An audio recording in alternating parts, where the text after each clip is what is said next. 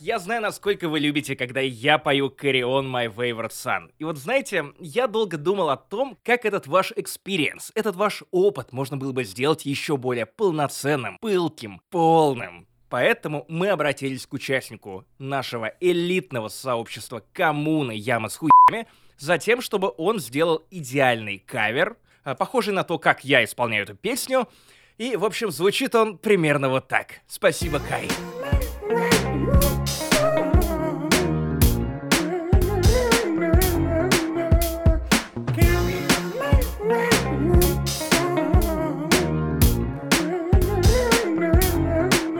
Если вы еще не поняли, в эфире подкаст не занесли 175 выпуск. Запасайтесь попкорном, хорошим настроением. Ладно, забить, забить, вот на это забить, потому что мы вас им обеспечим. У микрофона, как всегда, я, босс-молокосос, Максим Иванов, а также мой бородатый коллега. На 50% бородатый, на 100% пиздатый не занесли. Макс Паша Здравствуйте. снова на том же месте. Паша, что будет в этом выпуске? О, мы сегодня обсудим много всяких классных тем. Во-первых, у нас будет Блиц, где будет много небольших, но очень интересных новостей. В темах у нас ритуал. Что это такое, Максим Иванов? Как я зол, я зол, я невероятно зол. Мы все это время с тобой воевали не туда. Мы проклинали Финляндию, мы считали, что ее не существует. Мы упустили врага под самым носом, и это Швеция. Чувак, я такое тебе расскажу, что просто мы ошибались. Мы возрождаем подкаст, перезапускаем Финляндии не существует, переделаем его в Швеция есть, реально есть. Ну, правда, есть, и она наш главный враг. Говорю вам как фанат фрикаделек. Ты говоришь прям как Петр Первый. Итак, что у нас дальше? Дальше я расскажу, как я охуительно угорел в Mortal Kombat X и Mortal Kombat 11. На самом деле Mortal Kombat 10 и Mortal Kombat 11 написано X. Короче, это охуительные блокбастеры, которые прямо сейчас лежат на вашей консоли ради того, чтобы немного попинать своих друзей, когда они приходят к вам в гости, но вы упускаете золото, сокрытое в сюжетном режиме этих игр. Да, у этих игр есть сюжетный режим. И да, он. И это трилогия, я отвечаю. Слушай, вот пока Сарик Андреасян не снимает ролики для этих сюжетных режимов, все это херня на постном масле. Ну, там даже нет сам, сам Зиро. Ну, вот буквально не знает собственный лор. Никто. Абсолютно, никто. Вообще никто. Максим Иванов, я посмотрел наконец-то. Вообще-то уже в, в- в подкасте занесли, ребята все обсудили уже, кстати. Да, да, кстати, я забыл. Возвращаясь к Mortal Kombat, я расскажу, как и зачем я харкал своих друзей. И как это связано с Mortal Kombat. Так, я сходил на фильм, э, художественный фильм режиссера Гая Ричи про историю журнала «Игромания» под названием «Геф человеческий». Расскажу вам, почему его стоит смотреть, кого там сыграл Джейсон Стэтхэм. Ладно, на самом деле, это боевик от Гая Ричи, который не совсем похож на фильмы Ричи, а скорее похож на студийный боевик с Джейсоном Стэтхэмом, но он интереснее, чем стандартные э, э, студийные боевики. Запретил ли Джейсон Стэтхэм срать в этом фильме? Потому что я жду. Джокер произнес уже заветную фразу, вот ту самую, что мы живем в обществе, когда Джейсон Стэтхэм с экранов запретит нам срать. Когда? А он как бы вербально не запретил, но я весь фильм не какал, так что, наверное, какой-то эффект все-таки ощущается. И в конце вас ждет тизер вспоминашек нового охуенного выпуска, где мы сколлаборировали с нашим другом Ильей Рябовым, рассказываем про гаджеты детства, рассказываем про наши телефоны, первые телефоны, там куча ностальгии, и все вот эти вот первые рингтоны, как что по Мама икопорту звонит. передавали. Я рассказываю, как спас свой телефон от гопников, Максим рассказывает, как читал и писал рэп, с примерами, аудиальными примерами. А Илья Ря- Рябов расскажет, как соблазнял девочек в школе, слушая треки с мобилы. Ты так красиво все это описал, не упомянув то, что я в конце зачем-то рассказываю о том, как я делал кальян. Калыч. Калюмбасик. Кал- калик. Чем еще ты меня травил? Новоез, которому меня научил Паша. Калюмбасик. Чел, вот давно я не испытывал такого гнева человеческого, как вот от этих слов. Что это? Русский язык коверкуют не феминитивы, а калюмбасик, калыч. Что это? Так вот, погоди, погоди, ты кое-что упускаешь из виду, потому что помимо кальяна на собачьей фольге, мы хотим напомнить вам о том, что у нас есть YouTube. Тадам! Он когда-то был, мы на него забили, но теперь мы снова потихоньку его оживляем. Пока там нет видеоверсий подкастов, ну чтобы полноценно с нашими лицами, чтобы вы видели, как я кринжую от пашных шуток, как Паша бьет себя по лбу от моих шуток и истории про то, как я харкаю в кого-то или как я читаю рэп. Максим будет Но харкать в камеру. а, уже уже есть возможность посмотреть, послушать подкаст «Не занесли с телека», и в дальнейшем мы планируем развивать эту тему. Поэтому заходите на YouTube и вбивайте «Не занесли». Два простых слова, которые откроют вам любые двери, прямо как герою фильма «Довод». А еще, кстати, напомню, что у нас есть охуенный Patreon, где выходят вспоминашки, которые мы вам затизерим, где есть ранний доступ к выпускам, где есть разогревы. В этом мы обсуждали, э, чем закончилась история с PlayStation, рассказанная в этом подкасте полгода назад и с ее ремонтом. Э, Немножечко пытались не обсуждать политику и Как я чуть не умер. узнаете, что с ним случилось почему-то. Клуб 27 стучится в мою дверь. Короче, это, а также многое другое в 175-м выпуске подкаста «Не занесли». Джеронимо! Погнали! Итак, мы начинаем рубрику Блиц с того, что мы снова принимаем нового члена в наше секретное сообщество, я не знаю, конгломерацию иллюминатов. А именно, подкаст не занесли. Напоминаю, что в этом подкасте уже стою я, Максим Иванов, Паша, Дмитрий Гордон, которого мы короновали королем дерьмовых шуток про спинку и попку. Ну, окей, номинация на спинку и попку ушла ему. Но я понял, что нам в подкасте не хватает визионера. Человека, который смог бы взглянуть на это дерьмо и такой... «Э, не хватает отсылок к Иисусу. А именно, речь идет про Зака Снайдера. Итак, Паша, расскажи, что отчебучил на этой неделе Зак Снайдер? Да ничего, в общем-то, я просто хочу поугарать. В рамках ин- интервью вспомнил, что у него была идея названия для фильма «Бэтмен против Супермена», которую отмела студия. За, по задумке режиссера фильм должен был называться «Son of Sun and Night of Night». Ох, какая поэзия! На русский переводится как «Сын Солнца» и «Рыцарь ночи». И знаете, о чем я думаю? Если бы это случилось, если бы это произошло, как фильм переводили бы в России? Прикиньте, как пришлось бы из переводчикам. Сын сосын и рыцарь Пулицер, я не знаю, какие- рыцарь Пулицер, блядь. И на это пошли бы в кино, потому что подумали бы, что это новый фильм Сарика Андреасяна. Сын, сын сыра и рыцарь Пулицера, вот это мне нравится.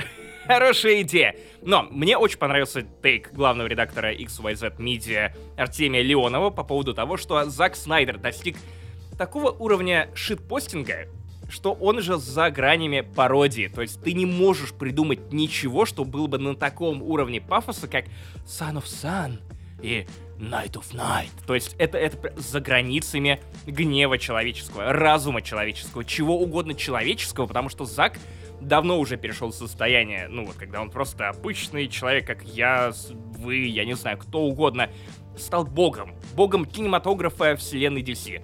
Знаешь что? Я думаю, что Зак, он реально бы смог бы, ну, я не знаю, привести в чувство наш подкаст, сделать его более длинным, то есть каждый выпуск бы шел уже не там час, полтора, а два часа. Я думаю, что многие были бы рады этому, потому что, ну, контент и контент. А во-вторых, просто представь, как бы по-новому заиграла шутка про спинку и попку. Свинка спинки и пипка попки. А? А? Глубоко. Хэштег тип со смыслом. И, и Валькирии где-нибудь поют на фоне, пока эта шутка произносится. Кстати, раз мы э, вер- вернулись к комиксам и Бэтменам, Майкл Киттон, известный по роли Бэтмена в фильмах э, Тима Бёрдмана, он сыграет Бэтмена во Флэше. Теперь это официально. И это, видимо, большая новость. Мы добавили ее сюда, чтобы вы теперь знали. Не, не, нет, не, не. Ну, в смысле, да, да, да, да. С одной стороны, это просто можно пойти в аналитику. Я, я сегодня противоречу сам себе. Да, конечно, можно пойти в аналитику по поводу того, что вот, какие интересные параллели у DC и Marvel. Вот у Marvel похожая история с Пауком. Там Паук пи***.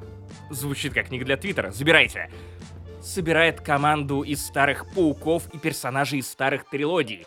И тут Флэш собирает персонажей из других фильмов киновселенной DC, когда никто еще даже не думал о том, что вау, это же киновселенная, и никто даже не пытался представить это как-то вот так. Просто фильмы Бертона, после пришел Михаил Шумахер и сделал Бэтмену со спи. Но на самом деле ты прочитался, потому что я добавил эту новость в подкаст «Не занесли» не по той причине, что я большой фанат Китона, хотя он великолепный актер, по другой причине. Это дает мне надежду. Знаешь, не так много дерьма дает мне надежду в 2021 году. Я знаю, что если они смогли приманить Майкла Китона вернуться к роли Бэтмена, несмотря на то, что он, как и ты, боится коронавируса. Ну, ну, ну, правильно боится. Но но, но, но. Я думаю о том, что Джордж Клуни, обладатель костюма с бет-сосками, тоже может вернуться. Я, я просто хочу фильм, в котором Джордж Клуни уже седой, с мудями, теребит соски в течение, я не знаю, двух часов. Если вы не можете снять такую картину, снимите мне, пожалуйста, ТикТоке. Я не знаю, ТикТок вселенной DC. Я уверен, что никто этого не делает, и она будет собирать просмотров больше, чем четырехчасовая версия Лиги Справедливости Зака Снайдера. Пожалуйста, просто начните мудить. Вы уже шит-постите, Зак Снайдер шит-постит, все шит-постят, мы шит-постим, потому что две новости подряд обсуждаем какую-то лютую дичь. Блин, захотелось вот подобного дерьма. Тебе нравится Джордж Клуни? Я больше дельфинов люблю. Знаешь, в каком фильме Майкл Китон будет уместнее? Ну-ка. Аквамен. Я подумал о том, что если бы он не был, ну, гетеро, он был бы голубым Китоном. И тогда бы в России его бы точно запретили. Ну а мы переходим к следующей, к следующей более важной новости, потому что шит-постинг закончился. Теперь все по-серьезному. Компания Sony прогнулась и наконец-то позволила ну, игрокам по всему миру снова заносить ей деньги. Спасибо за еще один день в капитализме. Хе-хе-хе, Паша.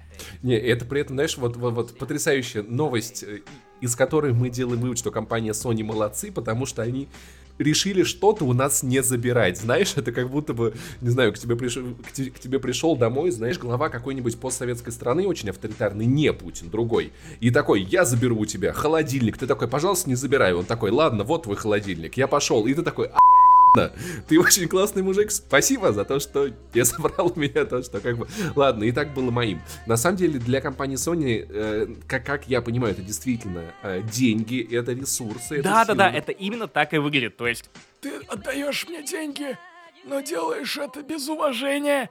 Ну, поумоляй, попроси на, на том форуме, в Твиттере, на Reddit, и потом заноси снова. И все такие, е, компания Sony больше не в дерьме, мы не в дерьме, мы снова молодцы. Нет, я думаю, знаешь, это скорее было так. Какие-то боссы Sony такие, значит, так, мы тратим на эту кучу бабок, а кому она нахуй нужна это, неделю спустя? А, вот кому. О, о я теперь я. Не, я раньше не думал, пацаны, я что-то как-то не подумал, да. В целом, в целом, на самом деле, я могу просто представить себя на месте этого босса. Я такой старые ебаные игры Зач... Зачем? Кто в это сейчас играет?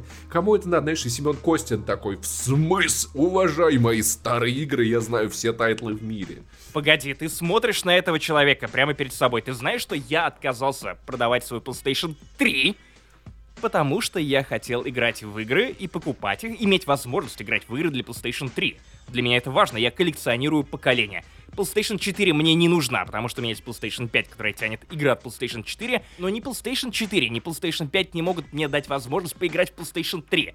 This is for the players. Ну, мне, если честно, вообще как бы насрать. Ну, типа, мне просто приятно, что компания делает что-то, слышит игроков, знаешь, реально не упирается, хотя какие у них как будто были варианты. Наверное, все-таки они подумали, что какие-то убытки для них могут быть э, репутационные больше, чем те деньги, которые они тратят на поддержку всей этой фигни. Но вот как ты себя чувствуешь как человек, который, ус услышав эту новость, что магазины закрываются, прошил себе PlayStation Vita? Нет, нет, нет, нет, э, я все. А все, а раньше надо было, а все, а раньше. Я подумал, что я и так дохера денег занес компании Sony. Я подумал о том, что вообще-то, ну, игры на PSP, которые мне нужны, их реально уже хер достанешь. И магазин игр для PSP не работает. Ну, то есть это новость о том, что... Э, нет, магазину для PSP да, то есть вы можете еще порадоваться тому, что вы можете покупать игры и отдавать бабки за игры для PlayStation 3. И Виты... На Вите нет игр, но есть магазин. Короче, ну... Я не знаю, но Вита приобрела вторую жизнь, как только вот я ее прошил, как ни странно. Я понимаю, что звучит из моих уст это мерзко отвратительно, но, ну, ну будем честны. Вита — это та платформа, которая может жить только за счет чего-то прошитого. Увы, ну, то есть это не удачная платформа, в отличие от свеча, где, ну, у меня нет мысли ее прошивать, просто потому что, во-первых, а, ну, все еще актуальная платформа. Но, кстати, та же Nintendo 3DS. Я до сих пор на ней играю, когда оказываюсь в Риге. Я не думаю о том, что, м-м, вот бы ее прошить. Нет. Я ушел в, в пиратские моря, потому что меня вынудили. По крайней мере, так себе я оправдываю, ну, вот каждый раз, когда смотрю в зеркало. Я в целом испытываю что-то похожее к портативным консолям, потому что у меня нет мыслей играть в Nintendo Switch. Хорошо, но важный момент в том, что мы наконец-то увидели, что если наныть, вот прям ныть, идти, это работает. Это работает, по крайней мере, с компанией Sony, поэтому у меня есть дальнейший план действий. Я разворачиваю, открываю, запускаю программу «Умное нытье». Значит так, регионы из России собираются вместе и начинают по-умному ныть так, чтобы мы пр- продолжали просто выжимать из Sony те соки, которых мы можем из нее добиться. Во-первых, все вместе садимся и начинаем писать письмо ночным волкам. Просто хирургу, лично направленное, для того, чтобы мы увидели, ну, чтобы он как-то повлиял, использовал связи, он лично знаком с Путиным, а, и, наконец-то, использовал свои связи для того, чтобы сиквел Days Gone 2 все-таки увидел свет. Пусть он будет называться Night in the Wolves. И ты будешь всю игру ехать в Крым. Дикон Сент-Джон и хирург И вдвоем. там главный герой такой, мне нужно попасть в Крым, и его все время побочные миссии отвлекают. Он такой, черт, но мне надо, Севастополь. Кстати, охуенная игра. Охуенная игра была бы, потому что, ну, именно вот выживание в Крыму. То есть постоянно, ну, нужно добывать воду каким-то образом, электричество. И все ресурсы уходят на строительство моста, да, чтобы оттуда с***бать. This War of Mine про Крым. Бридж конструкторы не уважаем. Идем дальше, идем дальше. Как еще можем нагнуть компанию Sony? Пишем письмо сэру Элтону Джону, потому что мы хотим сиквела игры про рыцарей. Как думаешь, он воевал? И он воевал. Ты, ты смотрел такой документальный фильм, как «Кингсман 2»? Он сражался за родину буквально, да. А, слушай, прикинь, если на Англию нападут, и тут война, и к, Элтону Джону приходят домой люди, дают ему меч такие, ну все, иди хуйся. Такой в смысле такой, ну типа, ты сэр, ты рыцарь, мы, мы идем воевать. На нас напало, не знаю, кто угодно, типа, на меч, пошли. И все вот эти звезды, вот эти, получали этот тит- титул, такие сейчас в смысле, в смысле воевать. Господи, было бы классно. С- с- рыцарь Элтон Джон с мечом в компании Sony. Принудительный призыв в рыцаре. Это штука, о которой никто из них не думает, когда его мечом гладит по плечам. Королева. Пока живая, нужно заметить. Финальное, третье письмо мы должны написать Марку Церне. Ну, просто написать слова поддержки и благодарности и умолять его не выпускать КНАК 3, потому что в отличие от всего дерьма, вот Days Gone 2 или продолжение Ордена, КНАК 3 реален. Это вот прям, э, я, я не знаю, Флэш явился ко мне из будущего и такой, типа, чувак, впереди КНАК 3. Я такой, о нет, мы должны что-то делать. Ты должен это остановить. Да, только письмо Марку Церни лучше писать, я думаю, голосовуху, знаешь, очень вот. Чтобы Марк, не- чтобы он понял, что мы заодно с ним. Я думаю, что письмо Марку Церни лучше писать в нулях и единичках. Тогда он точно поймет и прочитает. Я напомню, что наша старая идея записать обращение к Бараку Обамы не выгорела. Мы так и не увидели Red Dead Redemption э, на ПК. Так и не увидели, а мы старались. Бэм, Мы пели. выпусти Red Dead. Redemption.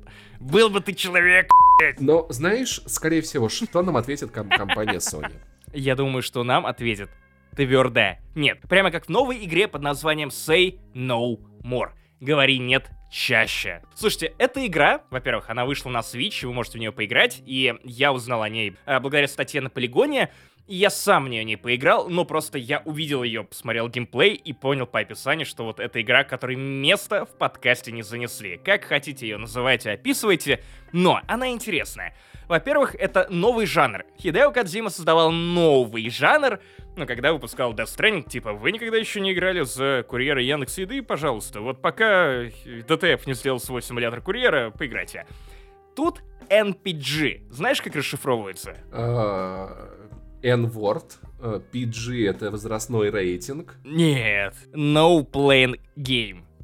Это РПГ про то, где нужно говорить «нет». Вообще она звучит как идеальное начало для киберпанка 2077, а, потому что вы играете за корпората, который попадает в корпорацию, где из тебя выжимают все соки. Опять игра про то, ух, какой злой капитализм, не ценят людей, ух, э, офисные крысы. И Почему все разработчики игр социалисты? Потому что они умеют говорить нет. Это игра про корпоративную крысу, которая оказывается просто внизу цепочки, и в какой-то момент она получает старую запись, на которой записано волшебное слово нет. Эта корпоративная крыса. Узнает, что, оказывается, можно сказать своему боссу «нет», оказывается, можно сказать своему боссу «нет», и на работу, которая тебе не интересна и которая тебя грузит «нет, нет, нет, нет, нет», на любую херню вроде «иди и помой свою кружку» ты можешь ответить «нет». Это буквально игра про то, как чувак или чувиха гоняет по офису, орет «нет» на самых разных языках, то есть там в трейлере тебе показывают как «нет» по-русски, «no» по-английски, «nine» по-немецки, что? Какие языки ты еще помнишь? На латинском. Знаешь, я вообще давно не был в Латвии, поэтому я уже даже не помню, как нет по-латински звучит.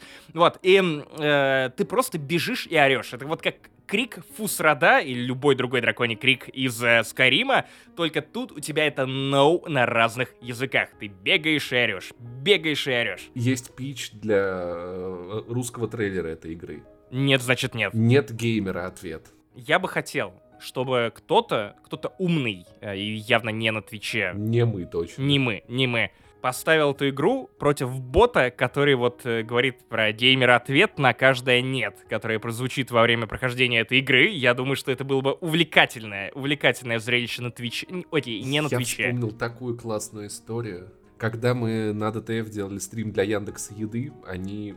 Им не понравилась идея Захара, а она была охуенной подключить э, бота в Twitch, который на каждое «да» будет говорить Яндекс Еда. Охуенная идея. Прям отличная. Им не понравилось. Вы так не сделали, господи, это было бы очень круто. Да, короче, нет геймера ответ. Я из-за этой игры задумался о том, как часто я говорю нет, и все-таки это реально очень важный скилл, потому что несколько лет назад я еще ни на что не говорил нет, что касалось работы, и из-за этого страдал, потому что я ну, боялся показаться неприятным, неуступчивым, и вот это все, и как же так? И это реально скилл, которому нужно научиться. Я считаю, что для меня главная игра про силу слова «нет» — это Dark Souls. Потому что эта игра, эта серия игр, и Bloodborne тоже в нее входит, окей, жанр игр, которому я упорно из года в год говорю, сука, нет, нет, нет, нет, нет. И сами в это играйте, блять, сами страдайте. Я говорю вам нет. Мне, мне, мне дороги мои нервы. Мне лора у вас нет. Вы выдумали лор для Dark Souls, которого просто не существует. Вы его придумали как Финляндию. И написали его на салфетке в видеоигре. Самые безумные люди в интернете — это вот фанаты Dark Souls, которых я где-либо встречал вот на подворотне. Это нижний интернет, знаешь, вот... Интернет. Интернет, вот именно. Антон Логвинов — мы, потому что Антон в верхнем, потом прослойка мы, вот такие черви, которые копошатся у него в ногах, и потом фанаты Dark Souls, вот прям совсем уже, знаешь, в, уже, уже просто вот ниже земли всякой, ни, ниже всякого горизонта событий. Получается, получается, что, ну, окей, все говорят о том, что, о, Dark Souls такая сложная, ты просто не пробовал Bloodborne, они такие отвратительные, они будут тебя... Нет, чуваки, это я вы Bloodborne и Dark Souls, потому что я, я главный босс для этих игр. Я сказал им нет, они не смогли повить мои нервы, и что они мне сделают? Я в другом городе, я на другой платформе. Как бы интересно но, эта игра не звучала, но, я но скажу с точкой. нет, потому что я дождусь пассивно-агрессивного DLC, где появятся варианты «Ага, прямо сейчас бегу, ага, волосы назад разбиваются. ну, да, конечно, конечно, я прям уже Ладно, делаю прохладно. это, прям всю жизнь мечтал. А знаете, кто не сказал нет?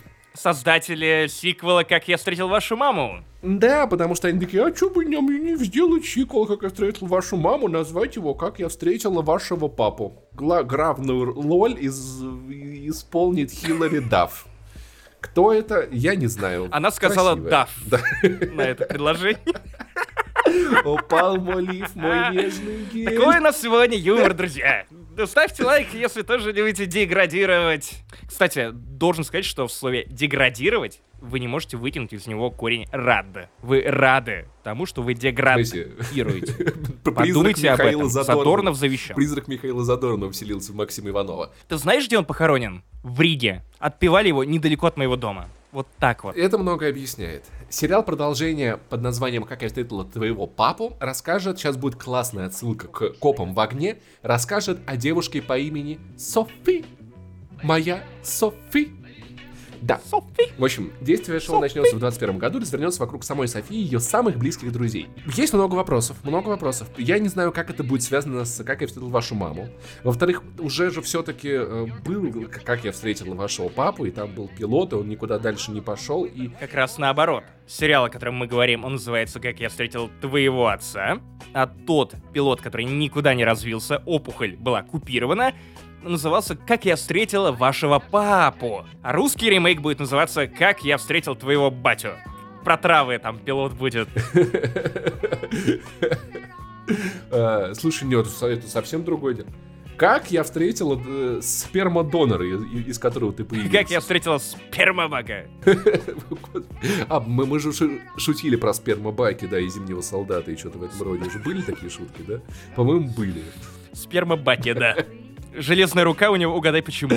Э, так вот, я не знаю, нахуй нужен этот сериал. Если что, в интернете, на ютубе есть охуительное видео эссе на канале Черный кабинет про как я встретил вашу маму, про то, почему ситкомы устарели. И там в целом очень, очень классный чувак. Блогер 17 минут рассказывает про то, как, э, как я встретил вашу маму похоронила ситкомы в том виде, в котором они их, их были, переизобретя их, превзойдя, разрушив кучу канонов, устоев и как бы в целом став таким последним постмодернистским произведением в жанре вот таких вот э, диванных си- ситкомов, и я не знаю, надо ли в этом мире еще что-то делать. Поэтому мне, если честно, немножечко насрать. А мне не насрать. Знаешь почему? Потому что я не умею отпускать вселенной. А Потому что у тебя два больших пальца.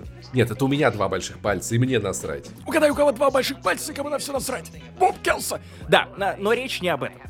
Речь не об этом. Речь о том, что я не умею отпускать вселенной. Поэтому, когда передо мной, знаешь, ключами, как перед кошкой, вот так бренчут, и такие, типа, смотри, вещь, которую ты когда-то очень любил, на которую мы испоганим, обоссым тебе лицо. Я такой, да-да-да, погодите, я давайте, я расстелю перед собой, ну, я не знаю, Клеенку. полотенце, клееночку, чтобы было удобнее, чтобы я не запачкал ноги. Да, давайте, давайте. да. Журчите, пожалуйста, вот сюда. Давайте. Вот я еще баллончиком нарисую крест, чтобы вы точно не промахнулись. Но э, я прям подумал о том, что, ну, наверное, если создатели такие же фанаты, как мы с тобой, ну, возможно, нужно что-то получится у них. И я же посмотрю, я посмотрю, я, я пожалею, но я посмотрю. Создатели, э, в, в том числе создатели оригинального сериала, то есть это люди, которые в теме, они понимают. Я не то чтобы Ну, сомневаюсь... они исполнительные Да, продюсеры. Я, я не то чтобы сомневаюсь в них как в людях, я просто не думаю, что это та вещь, которой нужно продолжение. В мире есть сериалы, которые хороши сами по себе, но я понимаю, что это бюджеты, это куча людей будут смотреть, прикованным на много внимания. Может быть, на пепелище старого сериала родится что-то новое, но я не, не взбудоражен этой новостью, мне, мне реально насрать. И типа, ну, может получится, может нет, там пож- поживем, увидим, хуй знает. И другие русские народные поговорки. Ладно, давайте ругайте меня, потому что, опять же, я добавил эту новость в этот список сегодня, потому что для меня «Как я встретил вашу маму» — это то шоу, которое я смотрю каждый раз, когда я с кем-то расстаюсь. Это ритуал. Один из наших слушателей, Дима из Ямы с он каждый раз играл в Человека-паука и заканчивали... Когда заканчивались Да. отношения, когда у меня заканчиваются отношения, я пересматриваю «Как я встретил вашу маму». И это такой бальзам на душу. И вот я хочу понять, будет ли follow-up к этому сериалу. Он вроде как заявлен как продолжение, но при этом непонятно, как он будет, ну, что он, в принципе, там продолжать. Ну, новые герои, новые персонажи, новая компашка, новый положняк. Хотя все тот же самый premise, сидит ребенок и слушает охуительные истории в течение 9 лет. Типа, yo, boomer, отстань от меня, я хочу смотреть ТикТок и играть в Fortnite. В целом, ты даже смотришь «Ходячих мертвецов», поэтому я думаю, ты, ты посмотришь этот сериал. Я в тебе, Максим, даже не сомневаюсь. Я думал, ты закончишь этот пич э, словами, ну, я не знаю, как оскорбить человека сильнее. Э, Ниган починил байк. Прикинь. Ты все, сука, перепутал. Так, я опять тебе все заново расскажу. Ребята, это много времени не займет, э, минут 40. Давай от вещей, которые ломаются, вроде байка Дэрила, перейдем к вещам, которые живут вечно. Ну, а именно к технике компании Apple. Вот, ну, такой себе переход, знаешь, вот этому переходу я бы сказал нет. Скорее, скорее бы я сказал нет этому переходу. Итак, компания Apple провела презентацию на этой неделе, и Паша Пивоваров расскажет вам о ней все, что вам нужно знать. Ты смотрел ее в прямом эфире? Нет, потому что я был в кино. Все, что вам нужно знать об этой презентации, она прошла. Давай вот так лучше. Скажи, на что из того, что там показали, тебе не насрать? Погоди, сейчас мы будем обсуждать это еще дольше, чем обсуждали байк э, Дэрила. Поверь, ты, ты нарываешься, чувак, ты нарываешься. Потому что я смотрел ее в прямом эфире.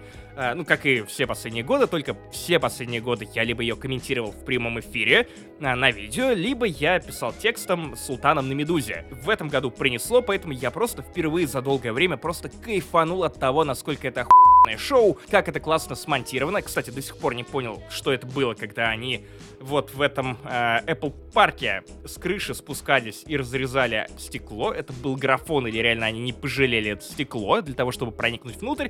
И какой же криповый момент, когда один братан хватает чип M1, несет его куда-то подальше в другую лабораторию, вставляет его в новый iPad, снимает маску, а под ней довольный Тим Кук. Это просто мой ночной кошмар, если честно, потому что я теперь думаю, что Паша вот закончит писать этот подкаст, сорвет маску, и там Тим Кук, и я такой, нет, Тим. Верни мне кредит. Я очень рад, что закрыта история с этими маячками, которые я хайп... Я не знаю, помнишь, мы спорили про Black Flag. Я обещал, что я съем шляпу, если на новый E3 Ubisoft анонсирует, ну, игру про корабли. Ее анонсировали, шляпу я не съел. И, наконец-то, Apple тоже закрыл эту тему с маячками. Важный момент. Я отдельно спрашивал, можно ли вешать эти маячки на собаку, на что мне сказали, что собака слишком хаотичная. И вообще privacy, вся херня, поэтому нет, нельзя. На детей, разумеется, тоже нельзя, потому что это люди.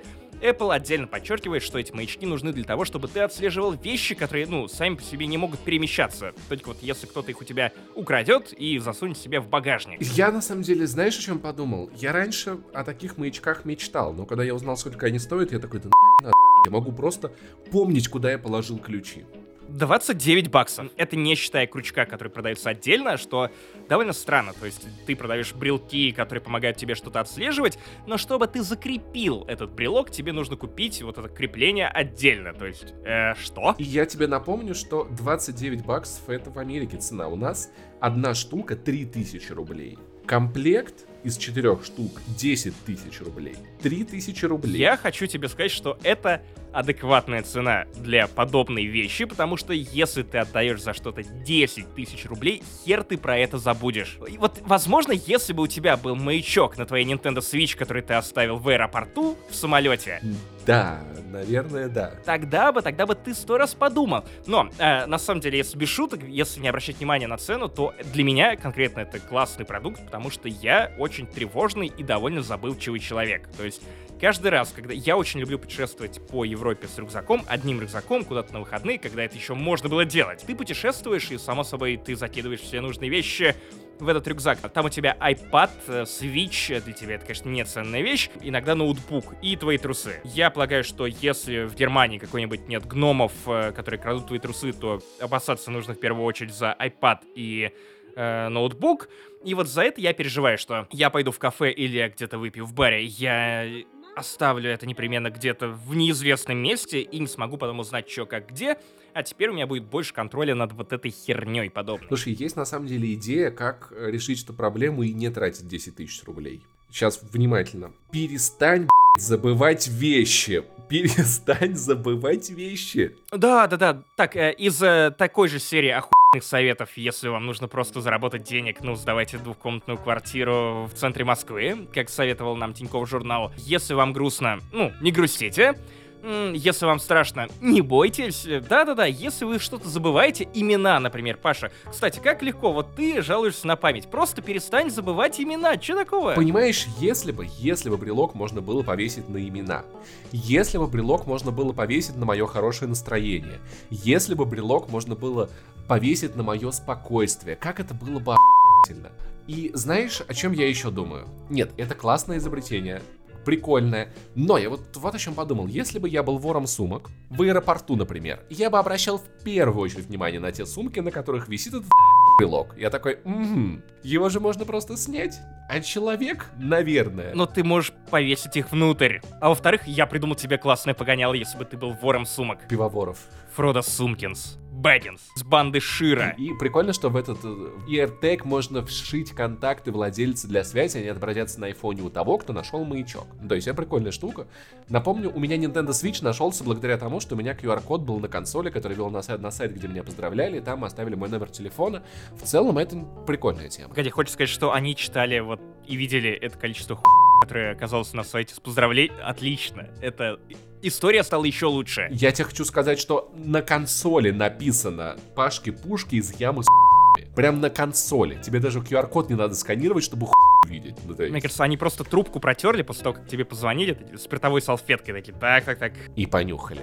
Вероятно, это был тот же чувак, который пытался тебя а, на ремонт PlayStation 4. Такой, ой, это снова он. Почему? Откуда бы я не увольнялся, куда бы я ни шел, это все он. Это, если что, история из разогрева. Те, кто не подписаны на Patreon, не поняли этой шутки. Ну, простите, вот такие мы Electronic Arts. Знаешь, я думал, что, ну, iPad и iPad. Ну, что они могут такого предложить, чтобы я снова подумал о том, что мне немедленно нужен этот iPad? Ну, они предложили мне iPad на M1. Прошку с оху экраном. А чем старая прошка тебе не нравится? У меня Air 20 года, который тоже прекрасный, тоже с Magic Keyboard, тоже отличный экран, меньше динамиков, хуже звук. Я просто очень давно хочу попробовать устройство на M1, то есть все, кто описывает мне, как работают MacBook на M1, описывают его как э, Next Level Shit, в том смысле, что ты просто нажимаешь кнопку, и он мгновенно включается. Ты запускаешь программу, и она мгновенно включается. И это охерительное чувство, потому что я в последнее время стал замечать, что мой MacBook Air 19 года с ретиной, он такой, так, э, включить? Да, ну, сейчас включим, давай, я подумаю, да, да, да, класс, класс, давай.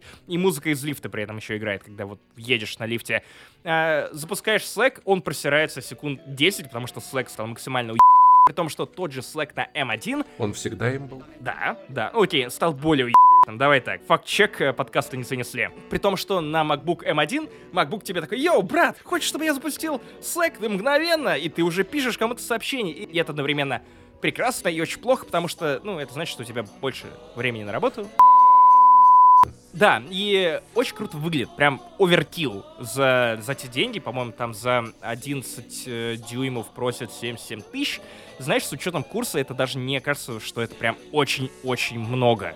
Хотя, наверное, если кто-то хочет просто iPad поменьше, я бы рекомендовал iPad Air, потому что, ну, это убийца других планшетов. Если вы не берете iPad Pro, значит вы берете iPad Air. Мне даже полтос за планшет так тяжело отдавать, так тяжело отдавать, поэтому я его не покупаю. Знаешь, одна вещь, на которую мне реально не насрать с этой презентации. Apple TV. Второй сезон Теда Лассо. Вот это да, и потому что его не надо покупать за 150 тысяч рублей, и потому что он точно будет класс. Я смогу его себе позволить, знаешь. iPhone, даже вот фиолетовенький iPhone я себе не смогу позволить. А iMac тоже. И AirTag очень-очень вряд ли. И Apple TV все-таки, знаешь, я понял, что на телевизоре с Android TV я могу жить без Apple TV полноценно. То есть у меня нет мысли о том, что мне нужно для умного телека докупать еще что-то. Apple TV был мне актуален, когда у меня телек был тупой. Сейчас, типа, я забыл про эту херню. Спасибо, не надо, классно. Я как человек, который три месяца живет на тупом тупом и еще более тупом телеке, Apple TV для меня просто... М-м, я перестал испытывать гнев человеческий из-за того, что я сделал его немного... Э, телек стал настолько умным, что он может сдать ЕГЭ. Вот на минимальный проходной балл по литературе. Может ли он выиграть русского медвежонка? Я не знаю, но я смог. А значит, у меня больше власти над Apple TV чем у Apple TV надо мной. Про что ты хочешь рассказать? рассказать? Потому что в целом, ну, фиолетовые айфоны, я вообще не, не понимаю, зачем нужны телефоны любого цвета, кроме черного. Я не понимаю упорно и никогда этого не пойму. Человек, который переехал в Воронеж, который рыдает целыми выходными, смотрит документальные фильмы про Чечню и предлагает обсуждать митинги в разогревах, спрашивает, а, да-да-да, есть какие-то более яркие веселые цвета, которые настраивают тебя, ну, на что-то помимо мыла и веревки. У меня широкий круг интересов. Окей, тебе на них фиолетовое, я понимаю. Не, мне просто, мне телефоны вообще не нравятся ни в, ни в каком виде, кроме черного. Если, если бы была... И разноцветный. Да, вот на эти особенно. Ну, новый I, iMac это классно, он красивый, очень тонкий, он на M1, это очень хорошо, я никогда не смогу себе позволить такой компьютер. Но прикольно, что в клавиатурке встроили э, Touch ID. Вот это классная штука. Да, но имей в виду, что у тебя э, этот Touch ID не будет работать на устройствах с Intel, поэтому особо не раскатывай губу. У меня не будет никакого устройства, так что мне в целом насрать. Мне просто нравится, что они это делают. Потому что я люблю Touch ID. На самом деле меня из этой презентации отдельно впечатлило то, что как они переделали пульт от Apple TV, потому что текущий пульт э, для Apple TV 4K неудобный, ну просто неудобный. Простите, срань. Новый похож на iPod, ну, тот классический iPod, который прям все любили с этим колесиком, который вы можете нажимать. Который мы обсуждали в вспоминашках. Именно, именно. А, во-вторых, меня впечатлила та херня, что теперь ты буквально можешь просто навести телефон на экран, и он сам тебе настроит Apple TV так, чтобы у тебя картинка была классная. Да, вот это клево. Я как человек, который ненавидит настройки, который ненавидит ковыряться, типа, а, режим для видеоигр и вот это все, который хочет просто вложить денег в определенную железку, прийти домой, чтобы все работало из коробки. Кстати, я, я сам пну Apple, потому что iPhone теперь не работает из коробки, потому что там нет адаптера. Я, я могу рассказать тебе универсальный способ настраивания любых телевизоров. Ты берешь и выключаешь все, что... сейчас я кавычки показываю в воздухе. Все, что улучшает картинку. Выключаешь все, что ее улучшает. Вообще все. Я Погоди, я не могу отменить операцию по коррекции зрения. все, кроме этого. Итак, мы продолжаем серию дисов от Максима Иванова в подкасте «Не занесли», потому что сейчас я пойду не против армян. Не против. Никогда, никогда, никогда. Слишком опасно. Пойду против Швеции, потому что хватит, чувак. Я испытываю некую фрустрацию от того, что мы все это время, уже, наверное, два или три года, мы с тобой воевали против Финляндии, и оказалось, что это не та... мы не туда воевали, братан. Не туда. Потому что фильм «Ритуал» напугал меня до усрачки. И он про Швецию, хотя снимали все в Румынии. Но, но нет, нет, нет, все гораздо хуже. Я решил покопаться в голове, а что еще из хорроров меня напугало за последние годы, и вспомнил другой хоррор про Швецию «Солнцестояние». Я понял, что Швеция е... какая страшная страна. Настолько страшная, что я уверен, что ни «Ритуал», ни «Солнцестояние» — это не выдуманные художественные фильмы. Это просто документалки про то, как люди просто поехали отдыхать в Швецию, и потом началась какая-то Просто, просто какой-то кошмар. Какой досуг у шведов? Какой досуг у шведов? Они сидят в своей Швеции, едят сюрстрёминг, блюют тут же, тут же блюют, смеются над хоррорами и такие снимают страшные фильмы. Вы сначала разберитесь, что там у вас в стране происходит, почему у вас там страшные йотуны в лесах бегают, почему вас стариков скидывают со скалы, а потом только лезьте в кинематограф, потому что это какая-то залупа. Почему от вас какая-то Нина ползет к нам в Россию. О-ля-ля, мы вырезаем руны на деревьях и играем в снежки в тефтялем языке. Охуенно, вот такой у нас досуг. Требую прокуратуру разобраться немедленно, что у них там в этой Швеции творится, и предоставить мне полный отчет. Я не имею никакой власти над прокуратурой, но я требую выяснить, что это за херня. Я, блядь, уверен, Слушай, говоришь реально, реально как, как Петр Первый, вот он один в один. Я требую, что в этой Швеции происходит? Почему они нападают? Ох, к нам приезжают студентики, а американцы или кто они там, британцы. Происходит некая срань. Давайте мы их всех перережем, потому что празднуем Ивана Купалу местного. Ха-ха, как классно. Вот вам немного лобковых волос в напиток. Пусть он влюбится в одну из наших деревенщин. Так уж тут заведено. Вот это вот тоже приехали, вот эти вот не местные обычаи наши уважают. Такие обычаи, надо перерезаться. Ну а что, да, что поделать? Ты, ты видел бабу Сраку из э, «Солнцестояния», которая почивала этим отравленным молоком? Это же просто, это ужас. Какая-то, я говорю, какая-то ебанина ползет. Это пропаганда чего? Пропаганда ужаса? Пропаганда сюрстрёминга? Пропаганда ебаная. Слушай, на самом деле, прикинь, если реально для шведов это комедия, они смотрят и такие, ага, у нас все сильно страшнее в реальной жизни. Это вообще херня какая-то, типа, все Такие, «Ха-ха-ха, мы еще не докрутили. Просто вдумайся, вот опять ты обвинял меня в том, что я звучу как Задорнов, но по-английски Швеция это свиден, уже звучит как свиной эдем. И Я не про сыр, не про сыр, друзья. В русских деревнях происходит вот подобное что-то я такого не припомню. Там только березы, безруков и телефон с Михалковым, который такой сидит и говорит, «Ал- алло, русская деревня умирает. Э, ученые нашли мальчика, которого вырастили российские сериалы. Это я, это я.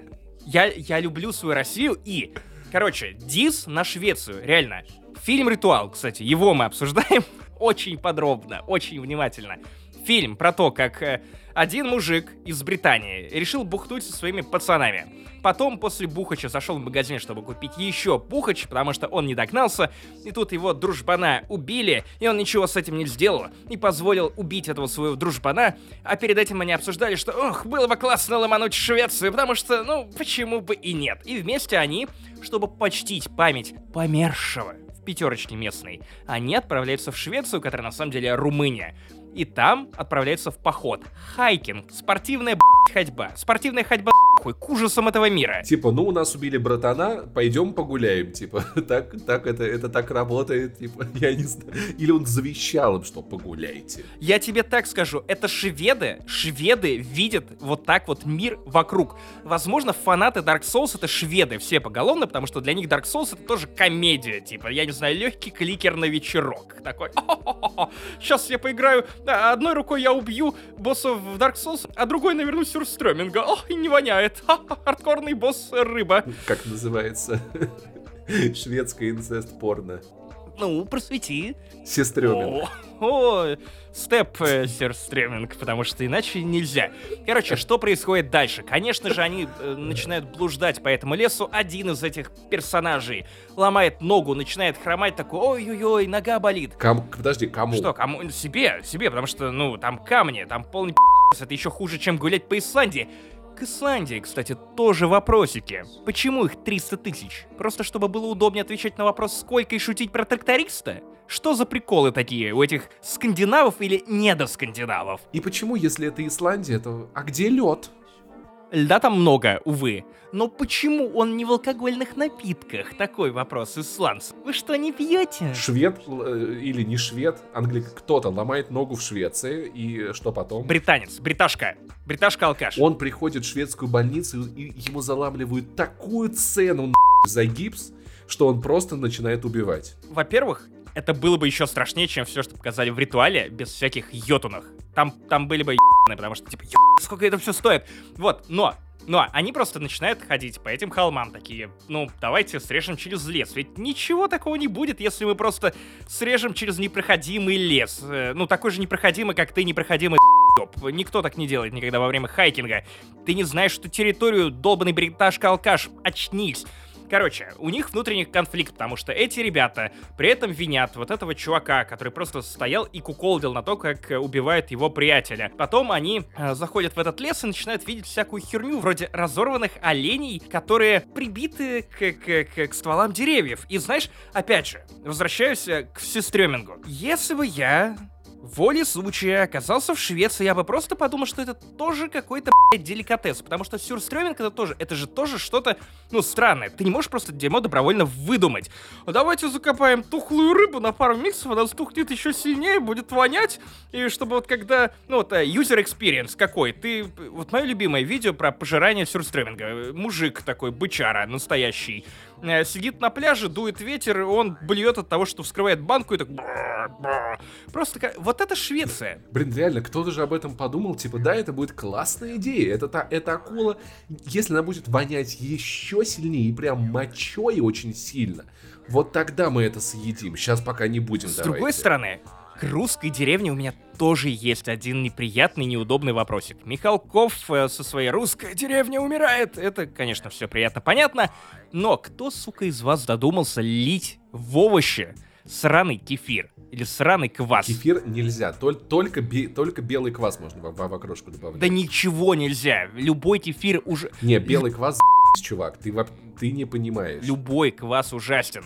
Говорю как любитель томатного гоза. Не-не-не-не-не ты не пробовал белый квас в окрошке. Он отлич... это, это не тот квас, который можно пить, пить как из бутылки. Да неважно, ты заливаешь лук квасом. Ты ссышь себе в рот попури из овощей. Слушай, это, это как есть его с хлебом, потому что белый квас настойный на реальном хлебе. Получается, как будто реально хлеб. Это это тема. Охренительно. Да, у нас есть э, классный салат и классный квас. Давайте мы испортим и то, и другое. Ты, ты, ты не, просто не понимаешь, о каком квасе ты говоришь. Может быть, э, ты еще и Швецию любишь? И сюрстрёминг пробовал? Такой, селедочка. Потому что красный квас нельзя добавлять, но окрошка заеб с, с белым квасом, но его в Москве хуй найдешь.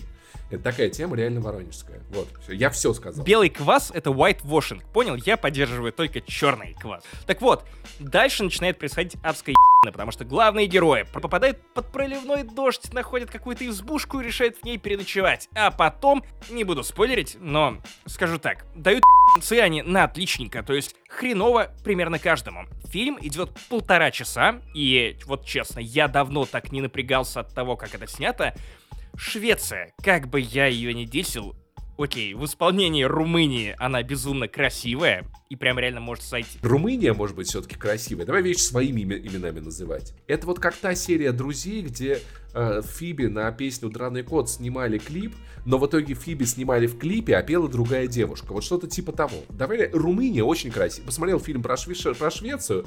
Румыния вообще. Румыния хороша, отличный косплей на Швецию. Возможно, кстати, они специально решили не снимать ничего в Швецию, потому что хер знает, что там происходит. Вот, ну просто хер знает. Как- Какая-то рыба. Прилетаешь в аэропорт и на летучей рыбе. Вот так вот. Которая закопана. Но вонючий.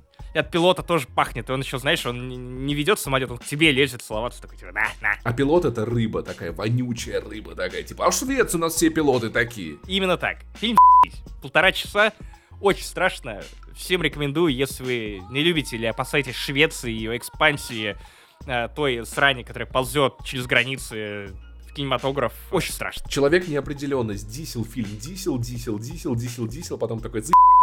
Это какой-то шведский заговор? Это что-то на шведском, чего я не понимаю? Знаешь, э, нет, это скорее концовка, неожиданная в духе фильма «Ритуал». Он 17 года, поэтому я немножко припоздал с рекомендациями, но те, кто его не видел, кайфанут. Я причем смотрел его в максимально аутентичной обстановке вечером, в ночь, на воскресенье, на даче, уже прям, прям уже сильно за полночь даже, на веранде, под пиво, и я такой, ой-ой-ой, после половины фильма, короче, я пошел, ну, греться у обогревателя в русской деревне. Секрет того, чтобы вам понравился этот фильм, это ритуал алкоголь и ритуал когор.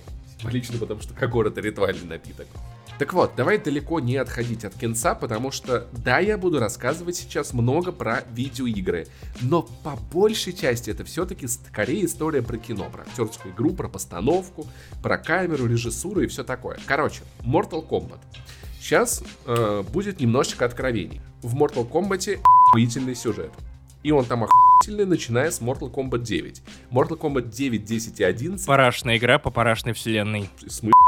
Да Я шучу, я цитирую, вернее, Виктора Зуева. Короче, э, Mortal Kombat 9, 10, 11 это трилогия. Полноценная история. Девятку я проходил, когда она вышла, наверное, ну, чуть через какое-то время после выхода, лет 8 назад.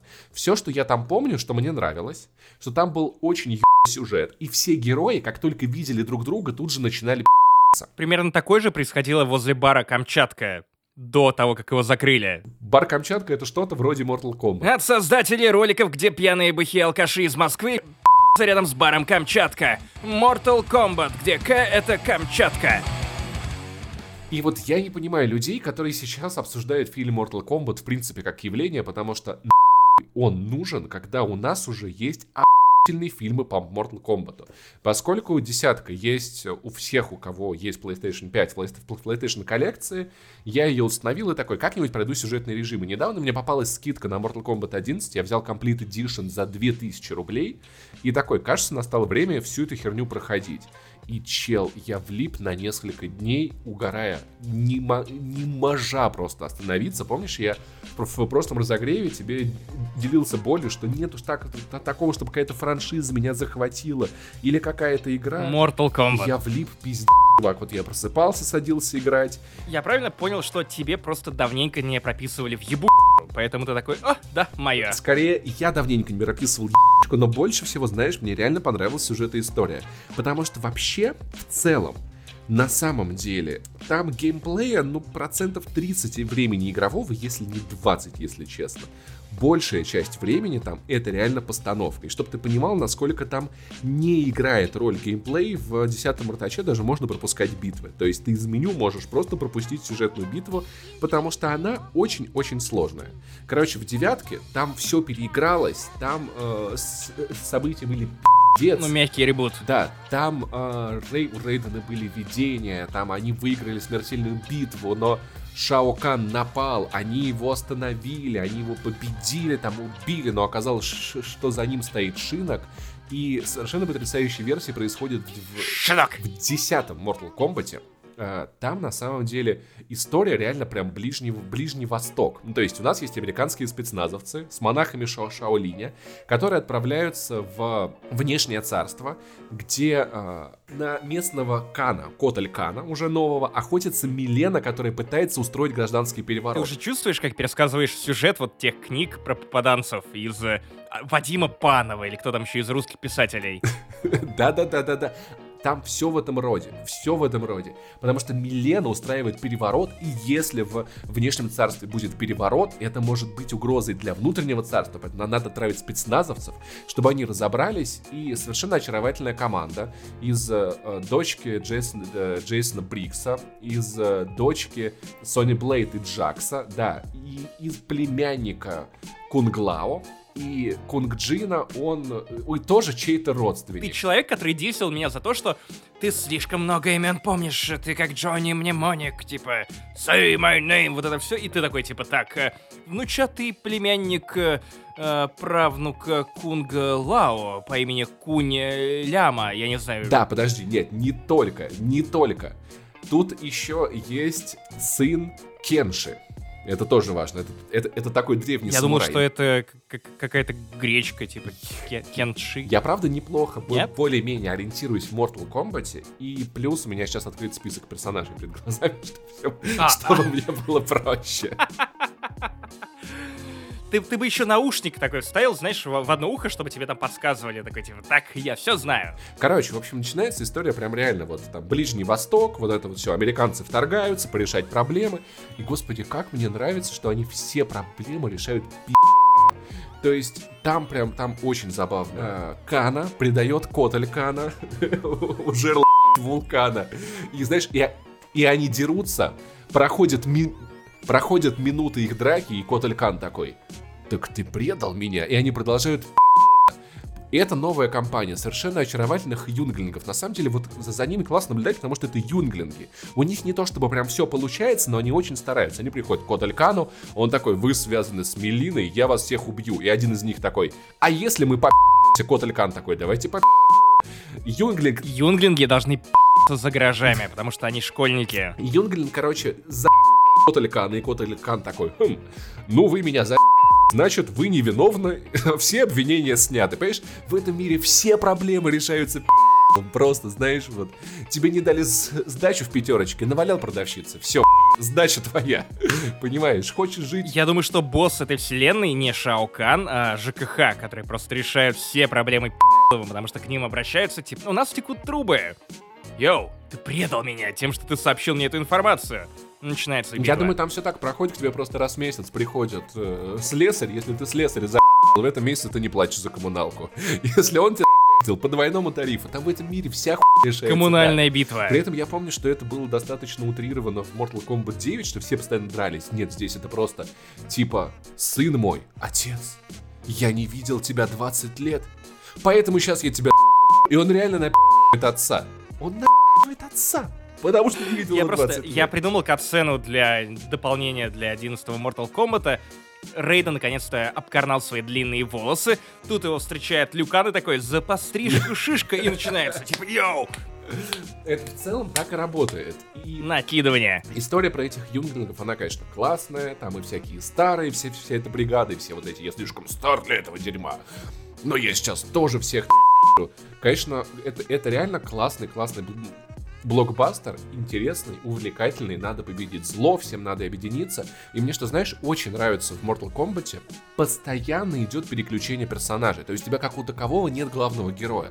Вся история рассказывается небольшими блоками. За каждого персонажа ты проходишь 3-4 битвы, то есть у каждого есть по 20-30 минут экранного времени, и ты понимаешь, это как будто бы вот одна сцена снята с кучей разных ракурсов. Ты видишь много сторон конфликта, много всяких событий. И история, она в целом связанная и интересная. То есть я реально, я прям такой, там, типа, подрался и такой, что там дальше, что? А этот что? А этот, оказывается, предатель. А эти куда пошли? А Дивора? А что она делает? Я ж думал, она за этих, а она за тех. А оказывается, все это время и Шауканом. Я, короче, прошел Mortal Kombat десятку. И такой, типа, сейчас я ворвусь в 11 Мартач, и там все будет еще круче. Чувак, это война бесконечности от мира видеоигр. Там распылили половину персонажей, чьих имен уже никто не помнит, кроме тебя, что странно. Да, по- поэтому... Нет, кстати, к персонажам я, я, я об этом попозже поговорю. Правда, может быть реально тяжело. Смотри, почему это война бесконечности? Во-первых, есть вменяемый злодей, моти- мотивацию которого ты, ты понимаешь. И если даже не одобряешь, ты как бы с ней можешь согласиться. Тут до перемещений во времени. Здесь есть битва вообще всех вообще со всеми. Здесь охуенный эпик. Здесь есть жестокие, прям трогающие сердеч, сердечко убийства. Здесь буквально есть момент, и куда вас это привело, снова ко мне. Вот практически точно такой же. И практически такой же момент, где Капитан э, Америка берет молот Тора. То есть он как бы вот, он один герой, да, он взял вот молот от другого героя. И здесь реально есть та же самая фигня. Я орал в голос, чувак, это очень клево. Там, короче, появилась новая злодейка э, Хроника. Да, она похожа на певицу Чичерино, потому что тоже без волос, такая безумная. Да, ее я помню. Ты знаешь, у меня около вокзала в Обнинске тоже много хроников, и они, ну, они называют себя фурфурье, то есть они дегустируют всякие одеколоны Саша. Тут такая же? Да, да, да, да, да. И это зла... вот практически такая же. Такая же фурфурье, да. Она, она собирает гигантский фурфурик, чтобы из него собрать новую вселенную. Практически типа того. Короче, у нее есть помощник Гирос.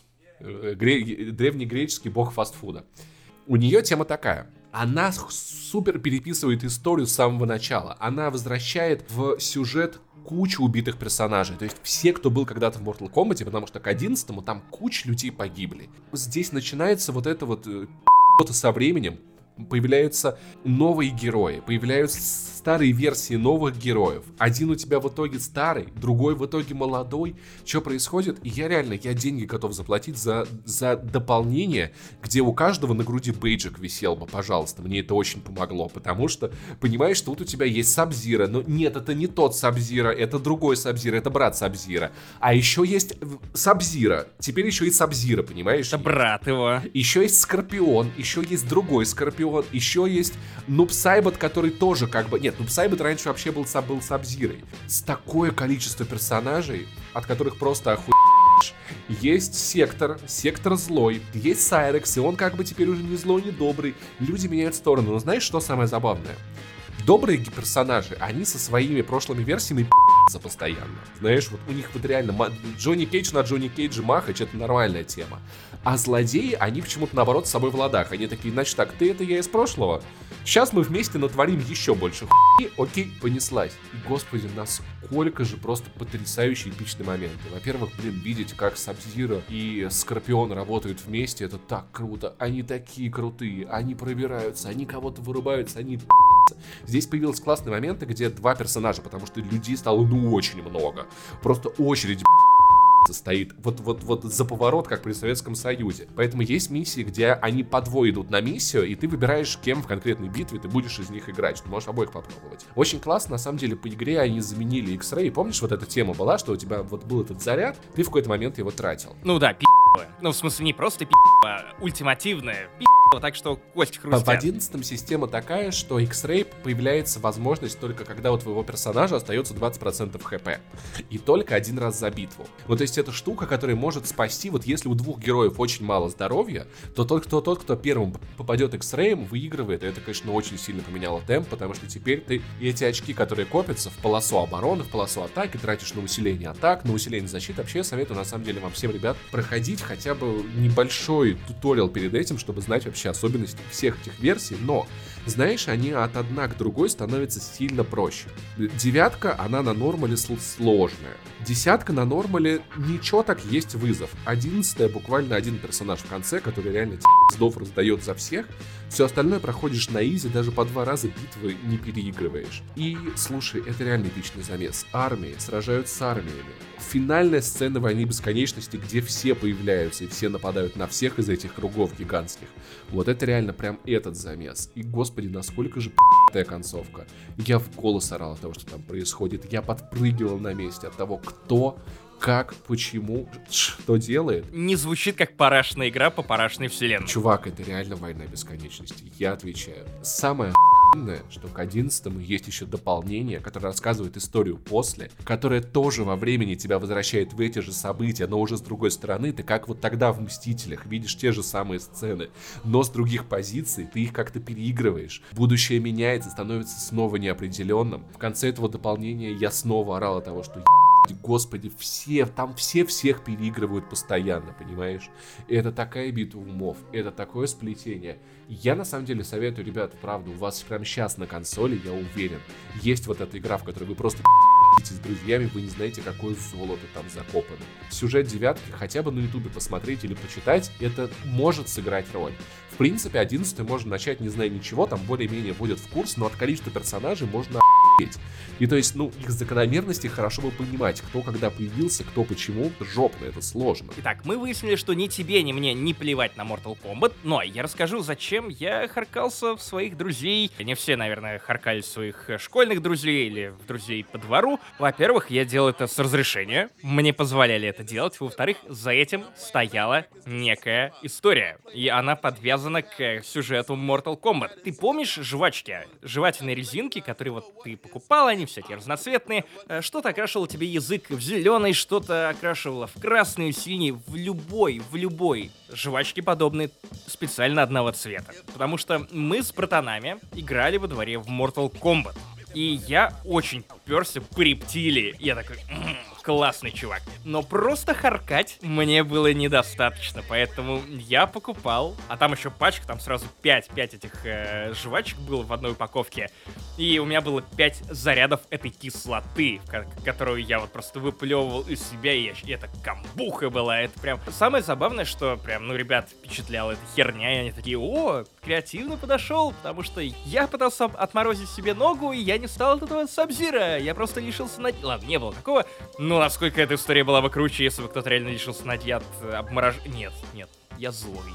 Я злой. Но, э, короче, просто похаркал друзей с удовольствием. Э, Они в меня не харкали, потому что у них были другие персонажи.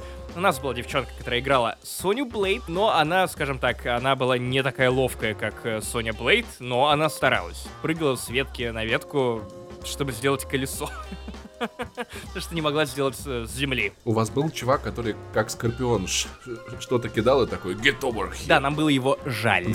Знаешь такую жвачку, которая разматывалась? Помнишь, такая была, которая в кружочек собиралась, и он вот такую вот кидал и притягивал тебя. В общем, у вас, короче, был жвачла комбат. Поймал. Пробил. А, В общем, не плюйте ваших друзей, играйте в Mortal Kombat. Последнее, что скажу еще. О, господи, постановка. Какая, как визуально это все охуенно, чувак. Я, я, я- спасибо, что такого мнения э, о том, как я харкал своих друзей.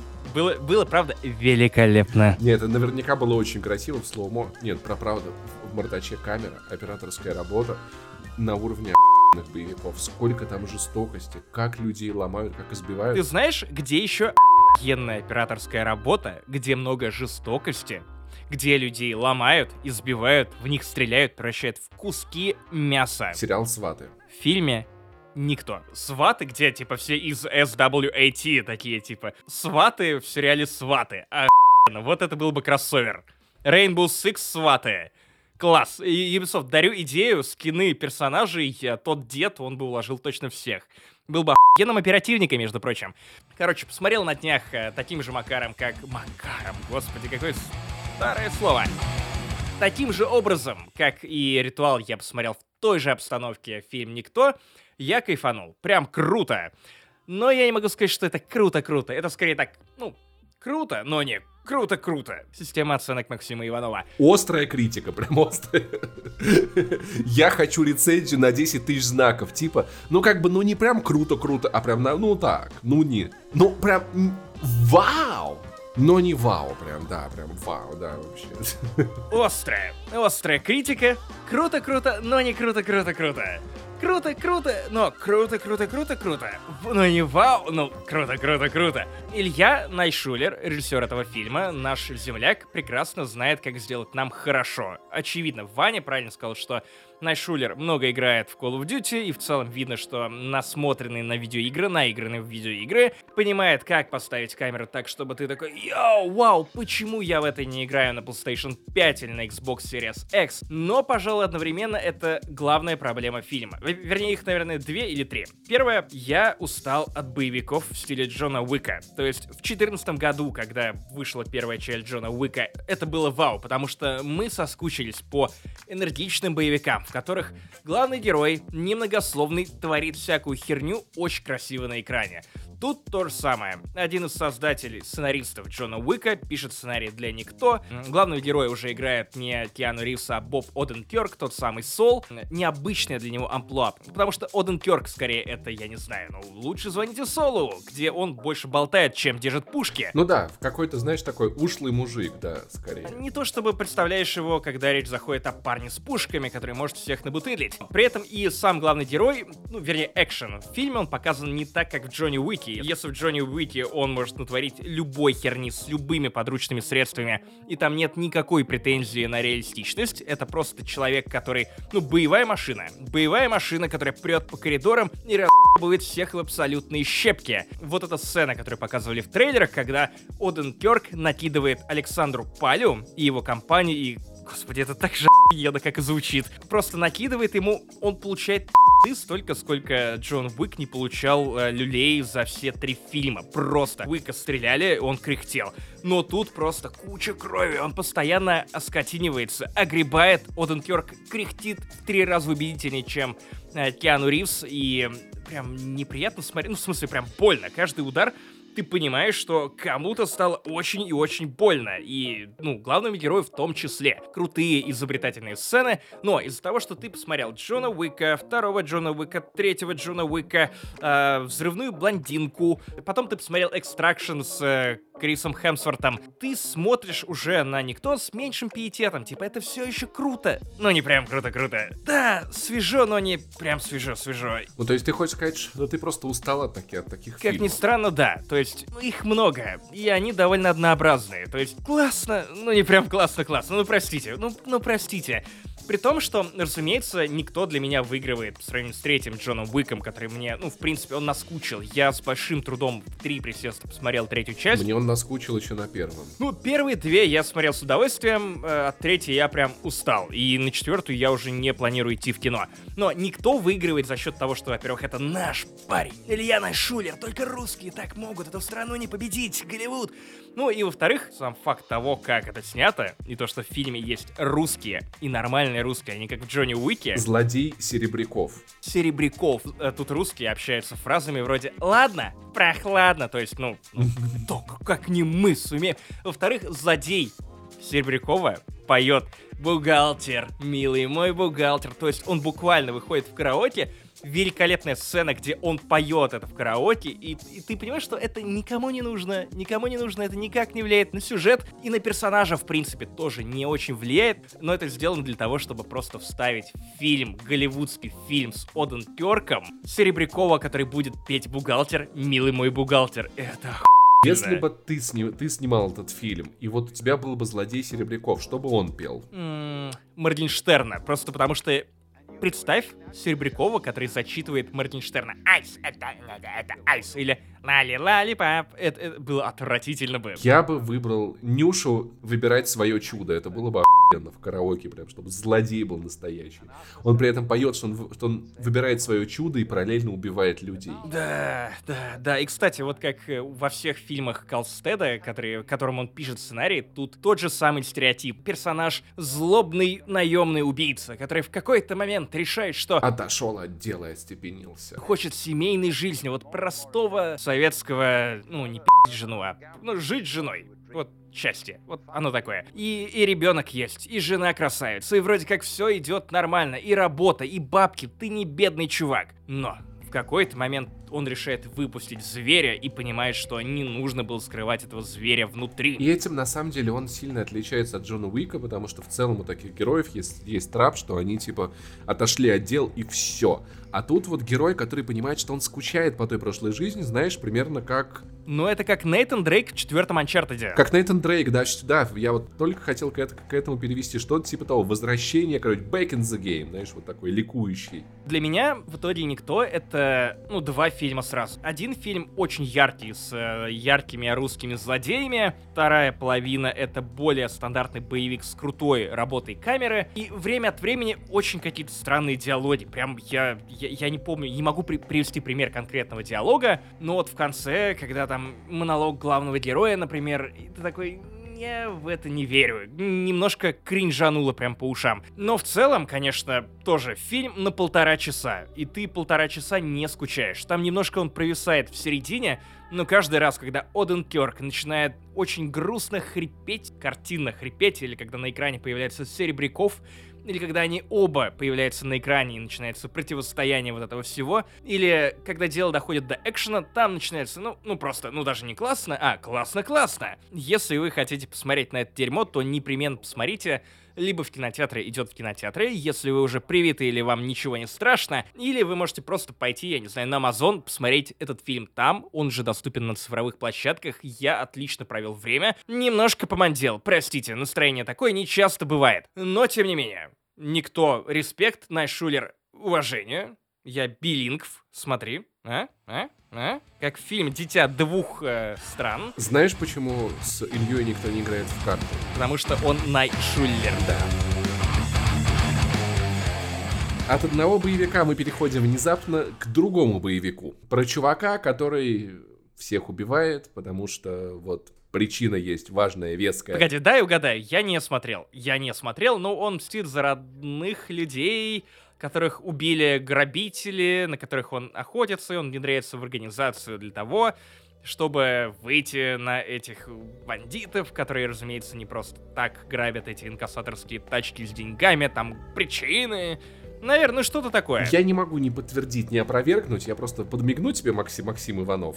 Ты, ты ввергаешь меня в гнев. Поэтому я не буду рассказывать, что за сюжет. Вкратце, да, э, Дж- Дж- Джейсон с Стэтхэм устраивается в компанию, э, которая возит бабки мешками э, к инкассаторам, да, и на пер первое же нападение на его инкассаторскую машину заканчивается тем, что все нападающие зверски убиты Джейсоном Стэтхэмом просто виз- виртуозными выстрелами в самые неожиданные части тела.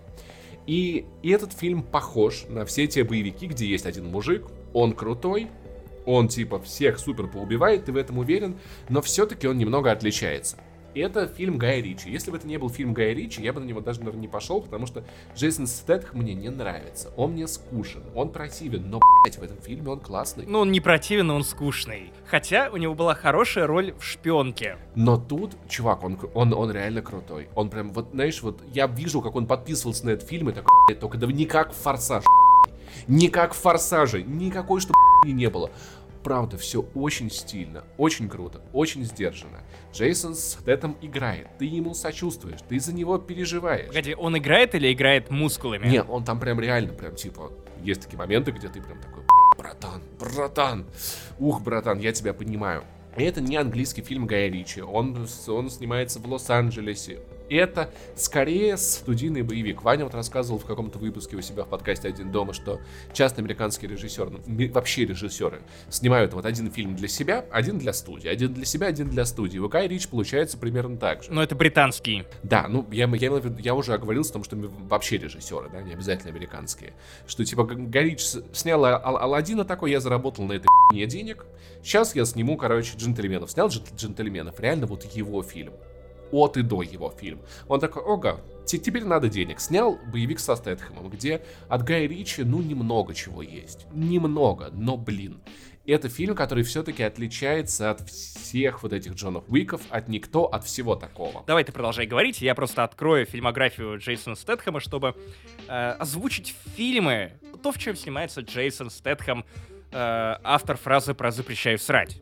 Непременно, это, это же его цитата. Тут есть бо- большая разница. Потому что про гнев человеческий я, может быть, даже не стал бы рассказывать, если бы он был просто банальным студийным боевиком, как какой-нибудь Джон Уик, от которого, если честно, еще на первом фильме заскучал. И я реально, это вот Джон Уик, это был первый раз, когда я хотел уйти из кинотеатра, настолько мне было скучно. Типа, ну, они Чё дальше? Они ебятся. Гнев человеческий отличается тем, что, как, что когда, ну, не я, другие люди смотрят Джона Уика, ты смотришь, например, фильм «Никто» Максим Иванов, часто у вас есть такая реакция типа что происходит? Охуеть! А видел, как он этого убил? Как он этого убил? Как он туда выстрелил? В гнев человеческий, ну, самая первая перестрелка, она дает такой эффект. Но чем дальше заходит фильм, тем он становится мрачнее, серьезней. И под конец фильма, ну то есть трупы, убийства, пули на вылет, хедшоты, а я сижу и такой, блядь, какого это все происходит? За каким хером? Почему оно так делается? И то есть, знаешь, вот этот вот кураж, он прошел очень-очень-очень быстро, потому что фильм достаточно серьезно э, забирает тему на, на серьезные щи на драмы с большого количества сторон, и в итоге от него не остается никакой легкости, никакой еще не легкости. То есть я вышел из кинозала подавленным. Человеком, который пережил какое-то некоторое дерьмо. Вот сейчас прям два часа переживал в кинотеатре, переживал за, за этих и за тех, за то и за другое. Куча очень неприятных смертей, куча хороших персонажей и блять. Там же играет э, агент из э, Mindhunter а. И играет очень-очень классно. То есть там в целом весь каст замечательный.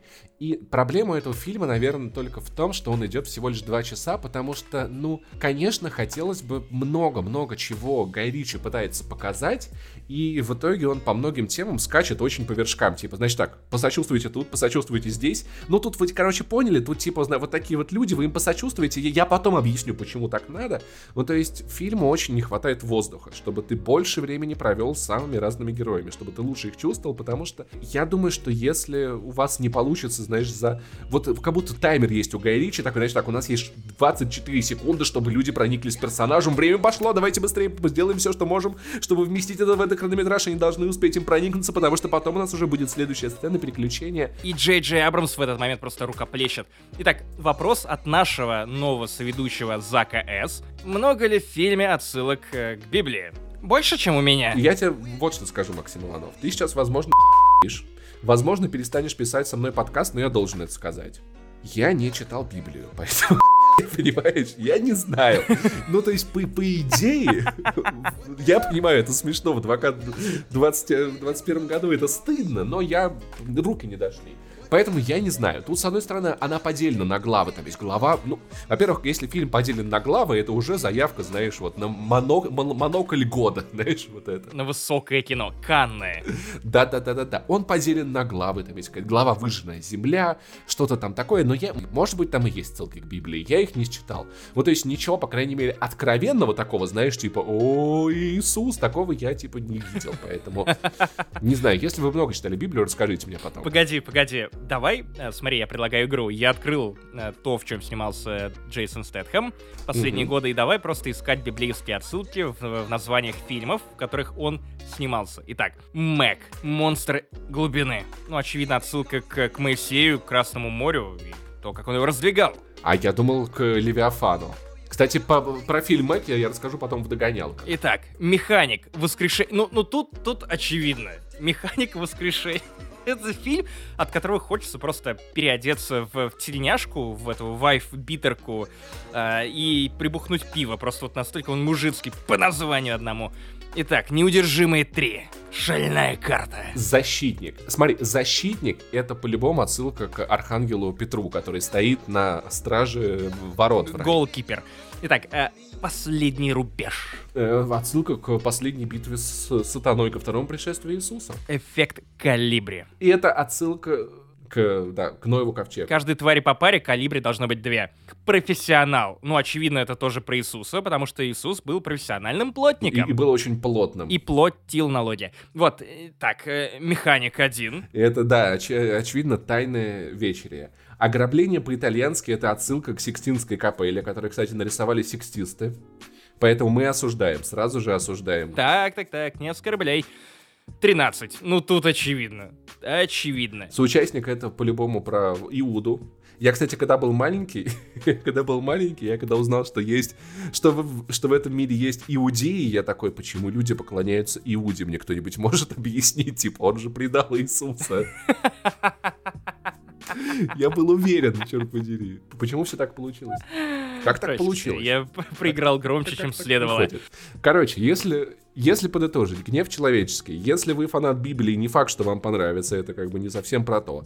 Если вы любите боевики, где мужики круто раздают то, наверное, все-таки этот фильм, он немного грустнее, чем остальные. Да, посмотри, посмотрите «Никто». Если вам хочется чего-то такого же, только мрачнее, а я люблю всякую мрачную хуйню, вы знаете. Посмотрите то «Никто». Да, это действительно интересный фильм, который вроде как студийный боевик, но при этом он отличается от студийных боевиков и тоном, и тематикой, и ощущениями.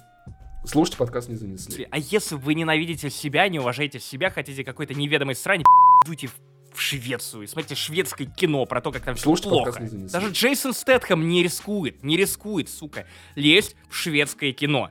Не видел ни одного ужастика про Швецию с Джейсоном Стэтхэмом. Он заигрывает с Библией, но не со шведами. Поехали в Икею, просто, мне кажется, нужно ре- релакснуть. Фрикадельк поедим. Есть Икея в Обнинске? Нет. Вот и в Воронеже нет. Это безопасные места. Вот это еще один повод для того, чтобы по 10 шведов. Как тебе челлендж в Икее 24 часа провести, а? Это звучит как э, челлендж для Влада Бумаги. 24 часа емте в тельке из Икеи. Да, он таким занимается, да. 24 часа не снимаю и видео. Простите, простите, фанаты Влада Бумаги, не вы нас не слушаете, вы еще ходить не научились. ладно, что они сделают? Сложат самолетик? А, Оригами зарежет нас заточкой. Бумаг... Нет, нет, бумагой. Она же может тебя порезать. Довольно больное дерьмо. Да, кстати, бумага очень острая. Так вот, тизер вспоминашек. Хотите послушать? Мы там про Дим вообще про всякие истории из нашего детства, чрезмерно ностальгируем, обсуждаем икопорты. Вы помните икопорты, дети? Помнишь? Вот, если вы не знаете, что такое икопорт, послушайте. Да, вы, возможно, узнаете. Это был очень насыщенный выпуск, большой. Длинный и необрезанный. Это история Паши Пивоварова про кассетный плеер, потому что кассетный плеер это заебись. Кстати, интересный факт, у меня никогда в жизни не было CD-плеера. То есть я эту фазу прошел в- вот, вот в принципе так, как будто бы ее не было. То есть сначала у меня были кассеты, я э, вставлял в них карандашик, наматывал их, когда они заканчивались, слушал музыку дома с магнитофона. У меня были мои любимые кассеты э, Rammstein, Eminem, Lo- Lose Yourself, как сейчас помню, Rammstein Firefly альбом, кассета, кассета Алсу, не помню какой альбом, но охуительная была кассета. А, Что еще я любил слушать? А, дискотека Авария. Охуенные ж Да. пацаны вообще. Пиздец, какие у них треки Никто же охуенные. тогда не стеснялся того, что ты слушаешь. На самом деле я стеснялся. Потому что я слушал «Фактор 2», у меня было полное собрание альбомов Филиппа Киркорова. Мне, нравилась «Фабрика звезд 2». Ну, в целом, я этого Мне стеснялся. тоже, мне, да, я, да, и Тимати я тоже любил. Слушайте, Об этом потом. Я больше по первой фабрике угораю. Я как раз недавно По- по посмотрел, корням, пересмотрел впи- в- вписку. Да, господи. Я в Spotify нашел плейлист, я слушал группу Фабрика. Какие же они А вы видели, вы видели, какой сейчас мини-скандал был с э, чуваком из группы Корни, который наехал на Билли Айлиш? э, Да, Да, это, такой кринж. Кабанов, для тех, кто не в курсе, Леша Кабанов там сказал, ну типа, ну она же толстая, прикиньте, ее кто-то сделал, ну вот она толстуха. Я думаю, господи, Леша Кабанов, во-первых, иронично то, что ты, раскабанел, И во-вторых, блядь, ты себя видел, в-третьих, ну ебать, Билли Айлиш, А он сравнивал, он сравнивал себя с ней. Он такой, а один из них, э, что-то у, одного из них миллион фанатов, а другой просто классный парень что-то такое. Я, короче, за Пашу Артемьева А второй забыл болел. корни, не помнит, что есть вещи на порядок выше, не слышит. Не, ну самый ор был, конечно, в том, что песня «Я теряю корни» про Иисуса написана. Это, конечно, великое откровение. Но история не об этом. Да, Паша Артемьев в этой вписке рассказывал, что он написал ее как бы про Иисуса. Ну, типа, кровоточат раны, жить еще не поздно, я теряю корни, улетаю в небо, все такое, там, понимаешь, типа, вот, вот, вот такая вот мысль была заложена в песню. Но были места, в которых я стеснялся слушать свой кассетный плеер. Дело в том, что у меня с детства были проблемы с нервами, с заиканием, поэтому пару раз за детство я лежал в таком страшном воронежском месте, которое называется ласково-тенистый. Это, псих, это психоневрологический диспансер. Это ник для Твиттера. Ну, во-первых, да, для воронежского твиттера. И там, короче, есть э, взрослое отделение, где лежат люди с тяжелыми случаями. Есть детское отделение, где я лежал, занимался с психологами, всякая там терапия, разговоры и прочее. И я был на достаточно легком тогда режиме, то есть я не жил там все время. Я утром приезжал, делал какие-то свои дела, вечером уезжал на, на маршруточке. И Короче, в- школа с продленкой. Ш- Но летняя, летняя. И в этот тенисты на самом деле очень любили отправлять детей всякие э, детдома. И, в принципе, поскольку это областная больница, туда приезжало много ребят с области. И вот я помню, что я лежал в палате, у меня был кассетный плеер мой любимый, с собой были две кассеты. Это был Eminem Lose Yourself и Rammstein Firefly. И полная палата пацанов. Ну, у Эминема нет такого альбома. Ну, короче, там, там где песня Lose Yourself, как Ну, он это был называется. саундтреки для восьмой мили, по сути, да. Ну, цел- Да, да, да, да, да. Eight Mile. Вот. Ага. Короче, и э, все пацаны в палате слушали Король и Шут. Я тогда впервые услы- услышал Мертвый анархист и куклу колдуна и все вот это вот такое. И, короче, мне прямым текстом ребята сообщили, что они с удовольствием дали бы мне пизды за то, что я слушаю рэпера, но поскольку у меня была с собой кассета Рамштайн, я был не безнадежен. Да и я не получил. Ты понимаешь, что это как иконку взять с собой вот, вот в автомобиль? Вот кассета Рамштайн. Удивительно, кстати, я ни разу умудрился не опи***ться от рокеров, потому что я все детство слушал рэп. И зашкварный рэп, прям зашкварнейший, вроде Фактор 2. И даже знал больше одной песни, кроме Шалава Лава Лава. Ну, я- Или Красавица. скажу, я- я- я Скажи, знаю что только- тебе нравится. только эти две. Рамштайн. Да, на самом деле, вот прикиньте, я любил рэп, я любил рок, как я был счастлив, когда э, началась эпоха альтернативы, когда эти жанры схлопнулись. И знаешь, я вот с того времени, стали получать все. блин, при этом этот, э- э- этот альбом Рамштайн, я так с него. Я помню, я, я купил его где-то в магазине, пришел к папе, э, сел, сел на кресло такой, сейчас послушаю Рамштайн. Включил его в своем э, плеере, а там первая песня Feuer frei. И она начинается с вот такого, с вот таких клавиш. И я такой, ну что-то как-то не громко, надо на полную громкость включить, чтобы раскачаться. А потом гитара децибел на 600 выше, и ты бум, я подпрыгнул нахуй с этим плеером, наушники слетели с головы, так и влюбился в Рамштайн. И я с тех пор не понимаю, как люди могут ходить по улице без наушников. Я вот вижу, идут люди по улице, человек просто идет, и я такой, чем ты занимаешься в своей голове? Что там такого интересного? Как Он это? может слушать музыку с телефона, прямо с динамика. Ну, в Обнинске до сих пор же- так делают. Да, типа, эти, эти люди, они, они же не когда-то в суть недавно появились, они до этого, не знаю, в 80-х, 90-х, а- они же ходили с кассетными деками, вот с этими с бумбоксами слушали, вот, потом уже... Ладно, ладно, я, я, я, я не могу осуждать этих людей, потому что когда-то в девятом-десятом классе я был человеком, который слушал подкасты с телефона в торговом центре, потому что прогуливал школу и забыл наушники. Не, не, я слушал, слушал музыку с телефона, типа, когда я был в классе седьмом или восьмом, у нас такой чуть-чуть скачочек, э, но это был просто очень короткий конкретный период в жизни, когда мне очень нравилась девочка в школе, вот, это было невзаимно, и как бы, но мы учились в разных классах, и я знал, что пару дней в неделю э, у нас устроено так расписание, что я буду там подниматься на урок, что я буду проходить мимо нее, где она уже стоит с подругами в свой кабинет с уроками. И вот, этот, вот эти несколько секунд, когда я знал, что я буду проходить мимо нее, я чуть ли не всю неделю подбирал саундтрек на этот О, момент. это очень серьезно. Это безумно да, мило. Да, да, и подборочка каждый раз была э, разная. Господи, это очень красиво. И, короче, с этим... Э, Это даже интимнее, чем сделать э, микстейп для кого-то конкретный. И с этим плеером, на самом деле, я преодолевал совершенно огромные для себя расстояния, потому что однажды, я помню, была история, когда я сел в маршрутку, чтобы доехать до вот этого, собственно говоря, э, диспансера, и я сел не на ту маршрутку, и она увезла меня не прям вот в этот тенистый, который очень далеко за городом находится, а, Колдуну. а довезла, довезла до края города, то есть, ну, расстояние примерно туда и сюда одинаковое, а денег у меня было только на один фиксированный проезд, потому что обратно меня забирала мама. И я такой, типа, «Б***ь, я на краю города, телефона у меня нет, то есть, понимаете, это было то время, когда у тебя не было мобильника, ты не мог связаться.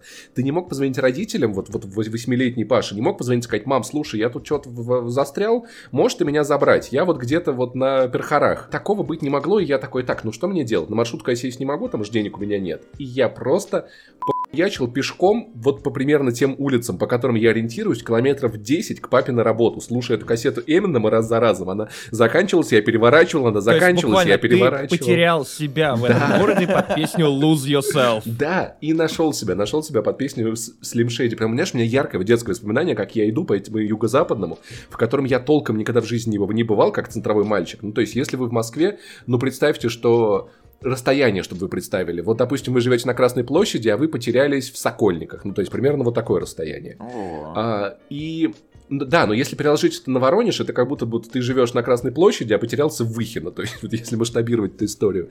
Я отважный, несколько часов топал просто вот типа до бати.